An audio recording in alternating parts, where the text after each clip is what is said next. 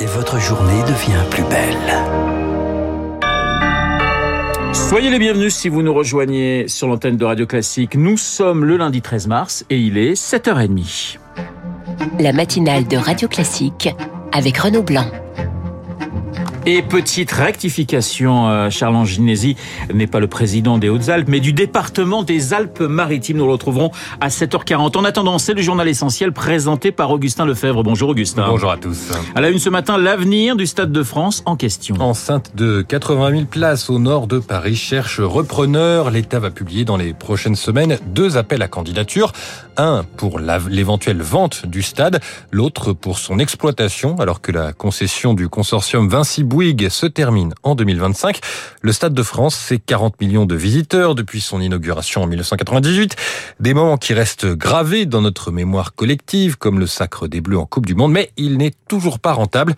Alors Eric Kioch, plusieurs options sont sur la table. En 25 ans, le Stade de France, c'est près de 600 événements. C'est bien, mais pas assez pour être rentable, selon la Cour des comptes. L'enceinte est un gouffre financier pour l'État, explique l'économiste Vincent Chaudel. On parle en gros de 800 à 1 milliard d'euros, financés aux deux tiers par l'argent public. Sans club de foot ou de rugby attaché au stade, les deux tiers du temps, l'enceinte est vide. Le PSG, qui lorgne un écrin plus grand que le Parc des Princes actuel et ses 48 000 places, est candidat, mais la piste reste peu probable. Il y a certes un stade qui correspond aux besoins du club, mais pas à la localisation. C'est une question d'ADN, comme les clubs du nord de Londres ne peuvent pas imaginer déménager à l'est ou à l'ouest. Cet intérêt pour le Stade de France pourrait n'être qu'un coup de bluff du PSG. Le club cherche à racheter le Parc des Princes pour l'agrandir, ce que lui refuse pour le moment la mairie de Paris.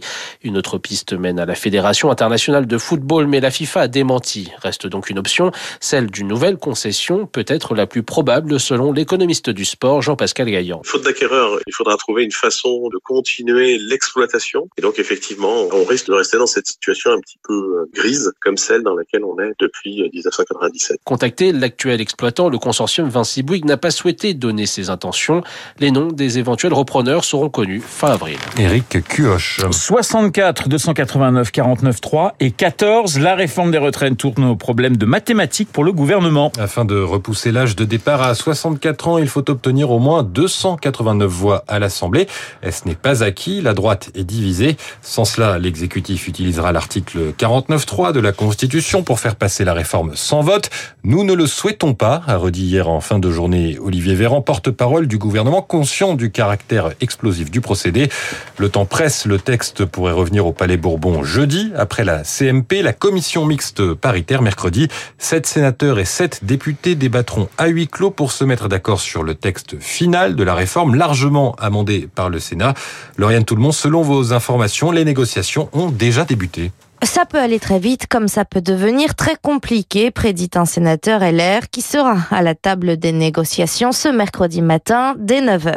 En coulisses, les tractations ont déjà commencé. Les équipes des parlementaires se sont retrouvées dès hier pour préparer cette réunion à huis clos. La situation est inédite, commente un député LR habitué des commissions mixtes paritaires. D'habitude, on travaille sur deux versions, celle de l'Assemblée et celle du Sénat. On les compare, soit une version pèse plus que l'autre, soit un troisième texte émerge, explique-t-il. Mais là, ce n'est pas du tout ça puisque l'Assemblée n'a jamais pu voter, s'inquiète le député. À gauche, on vient assister au carnage, soupire un député socialiste qui se sait ultra minoritaire, tandis qu'à la France insoumise, on prépare encore un coup, faire fuiter en direct sur les réseaux sociaux les propos des parlementaires. Lauriane, tout le monde, conséquence de la contestation contre cette réforme, trafic toujours perturbé à la SNCF aujourd'hui, mais en nette amélioration. 3 TGV sur 5 circulent, un TER sur 2 en moyenne. À Paris, les déchets vont continuer à s'amonceler dans les rues de certains arrondissements. Les éboueurs sont toujours en grève, au moins jusqu'à mercredi. Alors, autre grève aujourd'hui, euh, Augustin, celle des experts du nucléaire. Les agents de l'IRSN, l'Institut de radioprotection et de sûreté nucléaire, ils entendent protester contre leur fusion avec l'ASN, Autorité de sûreté nucléaire. Elle est prévue par la loi d'accélération du nucléaire qui arrive aujourd'hui à l'Assemblée. Ce texte doit simplifier les procédures administratives et permettre de gagner du temps dans la construction de six nouveaux EPR. Il est examiné quelques jours après la découverte de nouvelles fissures dans deux réacteurs. Et ce débat sur la place du nucléaire dans le mix énergétique à l'heure de la transition écologique et de la hausse des prix a aussi lieu au Japon 12 ans après l'accident de Fukushima. C'était le 11 mars 2011. Un tremblement de terre suivi d'un tsunami avait entraîné la destruction de la centrale. Plus de 18 000 morts. Alors nous retrouvons à Tokyo notre correspondant Yann Rousseau. Bonjour Yann. Bonjour. Yann, pour la première fois depuis l'accident, une majorité de Japonais sont favorables au rallumage de dizaines de réacteurs oui, des sondages sont régulièrement organisés pour mesurer euh, le sentiment de la population vis-à-vis du nucléaire. Bien sûr, il y avait un rejet complet dans les premières années après la catastrophe, mais les choses ont progressivement changé et cette semaine, eh bien, les études d'opinion montrent que 51% des Japonais soutiennent le rallumage de, de plusieurs réacteurs et c'est justement ce que souhaite le gouvernement qui compte même étendre leur durée d'exploitation au-delà de 60 ans. Alors, il faut se rappeler que juste après la catastrophe, eh bien, les 54 réacteurs du pays avaient été arrêtés. À l'époque, ils produisaient presque un tiers de l'électricité euh, japonaise. Et depuis, eh bien, quelques centrales ont repris leur activité. Actuellement, il y a une dizaine de tranches euh, qui fonctionnent, mais les autorités voudraient retrouver un parc d'environ 25 ou 30 euh, réacteurs. C'est techniquement euh, faisable puisque le pays estime que 33 de ses anciens réacteurs sont suffisamment sûrs pour fonctionner normalement. Les autres ont été soit détruits en 2011, soit ils sont jugés trop dépassés pour être mis au niveau des nouvelles normes de sécurité. Yann, pourquoi est-ce que la population s'est ralliée à cette idée d'une relance du nucléaire? Il y a d'abord eu ce durcissement des mesures de sécurité hein, dans les centrales, et puis la mise en place d'un gendarme nucléaire vraiment indépendant euh, du gouvernement.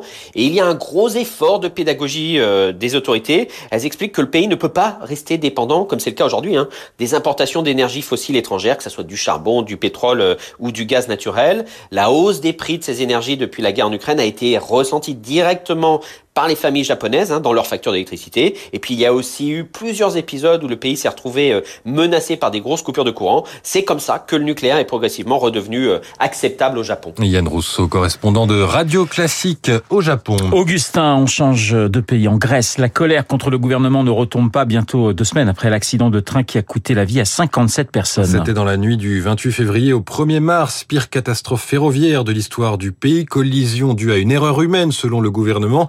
Un manque de personnel et de moyens, répondent les manifestants encore dans la rue hier à Athènes et Thessalonique.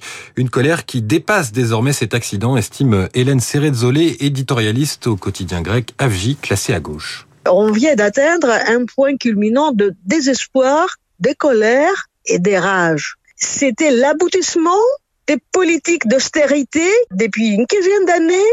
Du coup, la sécurité des gens dans ces contextes devient secondaire. Il n'y a plus de santé publique, il n'y a plus d'éducation publique et on vient de se rendre compte qu'il n'y a plus de transport public euh, en sécurité euh, pour nos enfants. On se moque de leur vie, en fait.